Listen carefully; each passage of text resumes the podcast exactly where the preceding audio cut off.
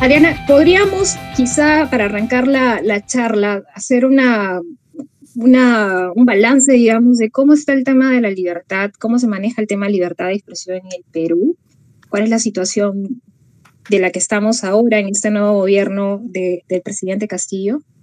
Eh, sí, Fernanda, nosotros hacemos en el Perú un monitoreo de libertad de expresión o sea, hacemos en el Perú y también en América Latina tenemos una red a la que pertenecemos y pues monitoreamos libertad de expresión con estándares que son eh, basados en la jurisprudencia internacional de la Comisión Interamericana de Derechos Humanos. Em, y bueno, hace mucho tiempo que no pasaba que estábamos haciendo alertas y reportes de por lo menos diarios, unos dos o, uno o dos reportes diarios eh, sobre asuntos que tienen que ver con ataques a la libre expresión. Eh, yo no podría decir exactamente que, la cosa está mucho peor que antes, pero veo una tendencia y veo señales de que hay eh, elementos como para estar mirando cautelosamente de lo que está pasando con, con el derecho, ¿no?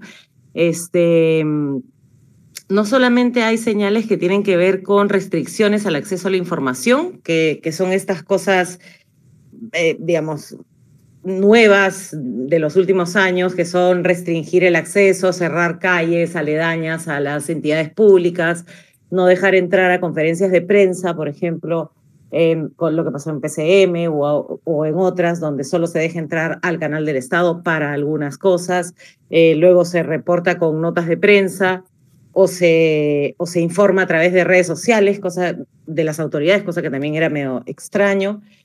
Este, pero además el silencio del gobierno, la falta de, de, apertura del mismo presidente, no querer dar entrevistas o, no, no dar declaraciones, salir por la puerta de atrás de Palacio de Gobierno para no encontrarse con la prensa, ese tipo de cosas pero también eh, declaraciones de funcionarios públicos de cómo ven ellos eh, el, rol de los medios y de los periodistas, ¿no? De, desde una vicepresidenta que dice que los, que los funcionarios públicos y los periodistas deben ir de la mano, hermanados por, por el bien del país, ¿no? Creo que se está confundiendo un poco el, el rol de lo que es la prensa y los medios hasta eh, renegar de medios que son críticos, ¿no? Y pienso que eso es complejo y equivocado en cierto sentido de parte de, los, de las autoridades públicas.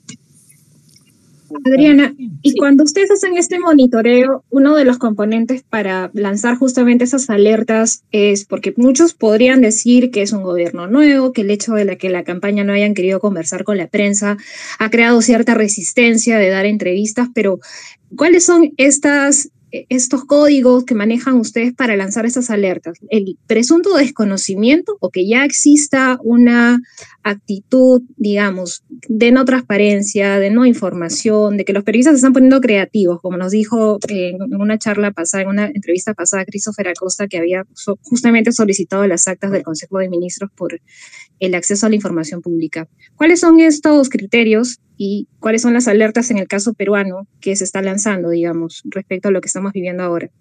Son, este, digamos, criterios restrictivos de, de acceso a información, ¿no? Por ejemplo, no querer dar declaraciones a todos los medios porque un medio no te gusta o porque o, no dejar acceder a todos los medios por aparentemente un temor de, de, que ser críticos, ¿no? O sea, yo creo que a diferencia de otros gobiernos, que no quiero decir que otros gobiernos no hayan sido reticentes con la libertad de expresión, pero aquí hay un patrón común de no querer acceder a información y tener una percepción de que los medios están siendo como enemigos de un régimen, ¿no? Eh, lo dijo el ministro de Justicia claramente en unas declaraciones, en una entrevista hace unas semanas. Eh, los medios están eh, resentidos con el gobierno porque el gobierno no les ha soltado la publicidad oficial, cosa que tampoco es tan cierto, ¿no? Porque los medios grandes no, no viven de la publicidad oficial y, y tampoco se trata de que son enemigos del régimen y, y, que, y que están tratando de inventar cosas, ¿no? No sé, eh, esos son los criterios básicos interamericanos, ¿no? De, de, de cómo se, se, se, se maneja la información. Claro, ahora, Adriana, y, esta percepción, digamos, que se tiene eh, orientada hacia los medios de comunicación, eh, incluye al propio este, canal del Estado. ¿no? Ayer el ministro de Transportes y Comunicaciones pues, eh, utilizó una palabra que, obviamente llamó la atención ¿no? y alarmó, ¿no? que incluso el canal del Estado golpea o nos golpea, dijo, ¿no? parafraseándolo un poco, ¿no? como si fuéramos unos extraños, como si fuera extraño, ¿no? Eh, yo debo hacer aquí un disclaimer, ¿no? Yo actualmente soy periodista de, TV Perú, ¿no? En el canal estatal y obviamente de un tiempo esta parte del canal este, se ha caracterizado por su pluralidad, por su apertura, en fin, ¿no? por eh, un grado de independencia que no se había eh, visto eh, hace varios años atrás. Entonces, no solamente se tiene que ver con, con, esta idea de que los medios deberían ser cercanos al poder, sino también incluso este, colocan al canal del Estado o lo ven al canal del Estado como si fuera este, parte de, la maquinaria del, gobierno. ¿no? Es una percepción bastante equivocada respecto a cómo debe funcionar o manejarse la televisión pública o los medios públicos. Completamente, ¿no? Es una percepción errada de lo que significa el rol de, la, de los medios públicos también. Justamente eh, hace tantos años que peleamos por una televisión pública o medios públicos independientes y que no se ha podido lograr, yo creo que por una falta de voluntad política absoluta de los de este y, gobiernos anteriores también, ¿no? Y siempre ha habido estos, estas intentonas de, de querer que, que, el, que el canal público o la televisión pública sean la caja de resonancia de las acciones de los funcionarios públicos del momento, ¿no? Y yo creo que, que la televisión pública en el Perú, por lo menos TV Perú, ha sido bastante claro en, su actitud, ¿no? O sea, incluso en las marchas de noviembre del año pasado, cuando el equipo periodístico renuncia ante las presiones del gobierno merino para que no cubran las marchas, fue una, una actitud completamente, pues que la tenían todos clara, ¿no? Los, que trabajan en ese canal y la tienen clara también ahora. No creo que sean periodistas que estén esperando que, qué les van a decir, cómo, informar. Creo que no, más bien se ha forjado un canal estatal que más allá de los pocos recursos o, la falta de, digamos, de, legislación, ha logrado hacer un, canal del Estado plural para todos los peruanos. Y por eso las declaraciones de Silva son graves, ¿no? Porque como dices tú, Jorge, cuando dice, no, parece un enemigo, entonces, ¿cuál es la percepción que tienes tú de un canal para, para que trabaje para todos los peruanos cuando quiere que sea una cosa que, que ahora, las cosas buenas, ¿no? Y ahora esto también trae como consecuencia algo que eh, ya se ha puesto en evidencia. Eh, la semana pasada conversamos con una colega que fue responsable de una investigación, un artículo respecto a la presencia, a la emisión de algunos diarios que han aparecido que abiertamente apoyan al gobierno del presidente Pedro Castillo, incluso la propia figura de Guido Bellido, ¿no? tenemos el diario El Sombrero, El Puca, en fin, ¿no? Este, ¿cómo, ¿Cómo evalúa el IPIS? De repente eh, han, han lanzado ahí una mirada respecto a la aparición de estos nuevos medios, nuestros diarios, e incluso este, este canal digital, ¿no? Nacional TV, me parece que, es el nombre que se ha anunciado y que de hecho ha, aparecido por ahí en algunos programas dominicales, ¿no? Con, algunas figuras ya, este, eh, digamos, este, reconocidas, ¿no? ¿Cómo, ven esto? ¿Cómo lo evalúan ustedes?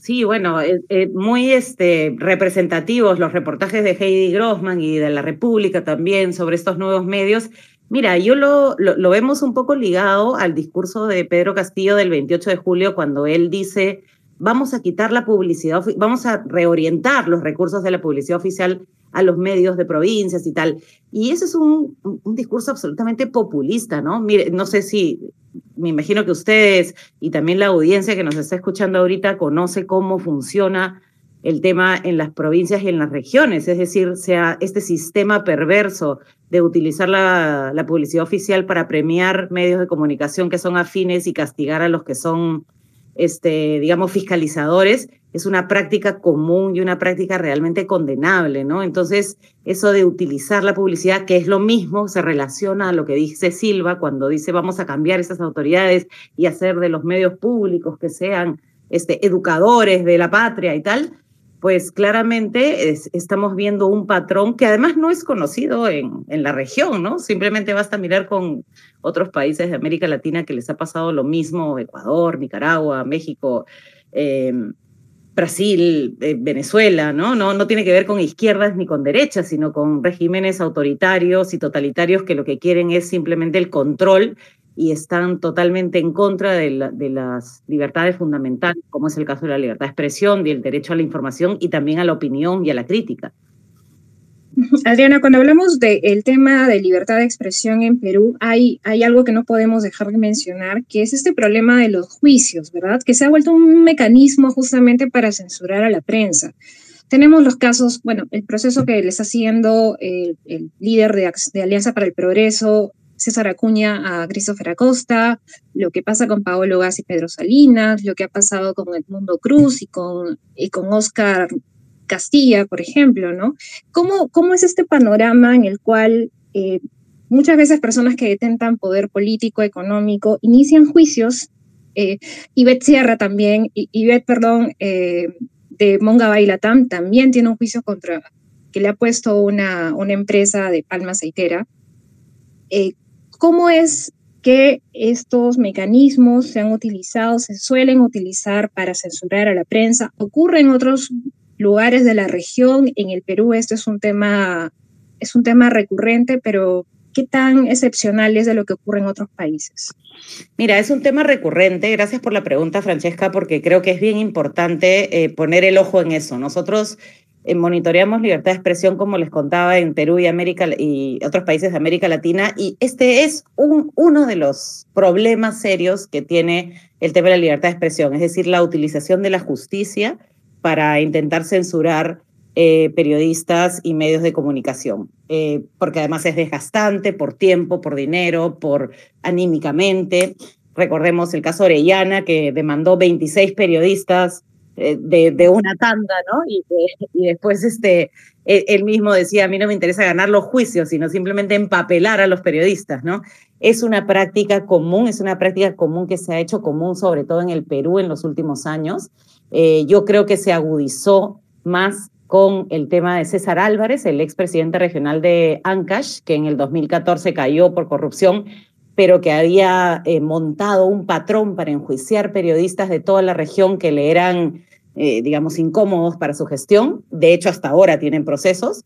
Eh, y sí, efectivamente, no solamente es un caso como los que tú has eh, dicho, representativos de Paola, de Llovera, de Castilla Cruz, Acosta, sino también de periodistas en regiones que además no cuentan con los recursos para defenderse. Entonces, en realidad, el efecto inmediato es callarse y decir, bueno, mejor no me meto con este tema para, pues, no levantar más pólvora y, en fin, no, no tener que gastar recursos y mi familia me quiere matar, en fin, ¿no? Este, pero sí, es un problema serio, no es un problema exclusivo de Perú, es un problema, justamente nosotros estamos creando un comité jurídico para opinar sobre estos casos y he recogido casos de Uruguay, Colombia, Perú, México, Guatemala, Panamá, eh, Venezuela, en donde hay casos ejemplares de cómo se utiliza la justicia para silenciar periodistas, en juzgados específicos, ¿no? Y en jueces que claramente están coludidos con estos, con estos querellantes aparentemente normales, pero que sí, pues son muy, muy, muy dañinos para, para la prensa.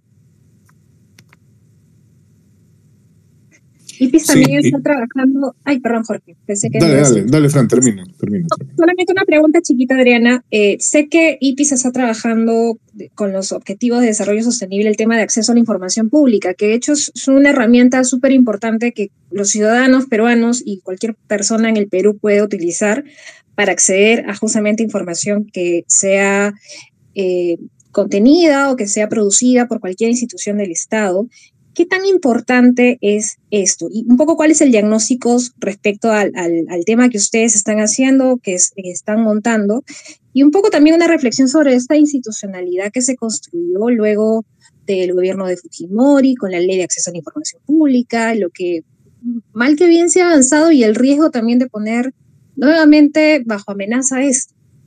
Efectivamente, y justamente hoy, 28 de septiembre, es el Día Mundial del Acceso a la Información Pública. La verdad que nosotros lo celebramos con mucho gusto porque desde el 2002 que se creó la ley en Perú, y eh, realmente hemos, hemos sido unos activistas así muy, muy activos de, de, promover el derecho de acceso a la información pública, no solamente de los periodistas, sino de todos los ciudadanos, todos los peruanos, todos los ciudadanos peruanos y peruanas pueden acceder a casi toda la información que produce el Estado, salvo que sean eh, asuntos de seguridad nacional, como por ejemplo, qué sé yo, planes para, no sé, combatir el terrorismo en el BRAEM, pero más allá de eso se puede saber todo. Entonces, es un ejercicio que nosotros lo promovemos mucho, de hecho es una herramienta excelente para hacer periodismo de investigación, porque te respalda además con información pública. Pero, pero sí, estamos vigilando el Objetivo de Desarrollo Sostenible porque por primera vez Naciones Unidas pone un objetivo específico que es el derecho de acceso a la información pública. Entonces, eh, lo que estamos haciendo es monitoreando, Naciones Unidas recibe información de los estados y vemos que el Estado peruano, sinceramente, más que una cultura de secretismo, lo que hay es un desorden burocrático muy fuerte. Eh, hay oficinas de, de, acceso a la información que están muy mal montadas con, con, funcionarios públicos que no están capacitados para dar información pública.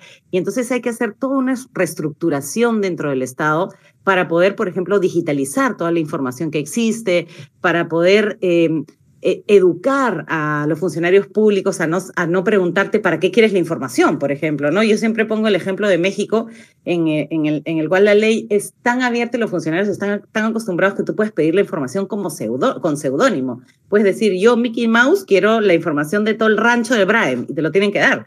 Y, y no te tienen que preguntar para qué lo quieres, ni quién eres, ni tu DNI, ¿no? Ese es, ese es el, digamos, el, nuestro, nuestra meta para para poder eh, fomentar este derecho que es un derecho humano.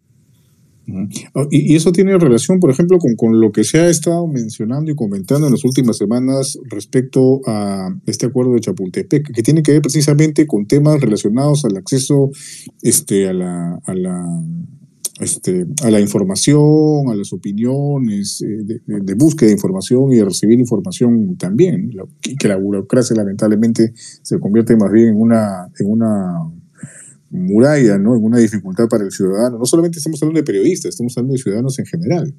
¿no? ¿Cómo ves tú esta, esta, cómo evalúa el IPIS en todo caso?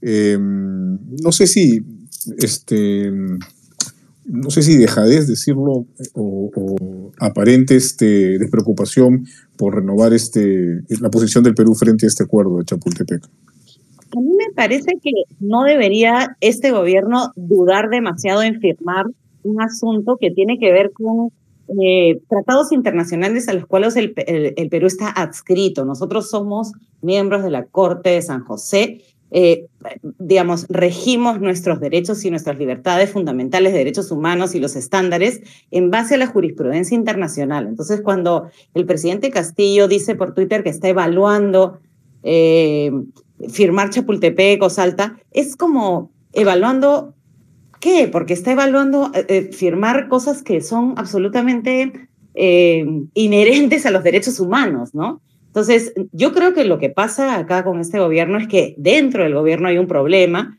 y probablemente el partido de gobierno no quiera que el presidente firme una declaración de Chapultepec porque a la par hace una ley o, pre o pretende hacer una ley de medios que no solamente es atentatoria con la libertad de expresión, sino que no tiene ningún sentido, es un mamarracho, tiene contradicciones.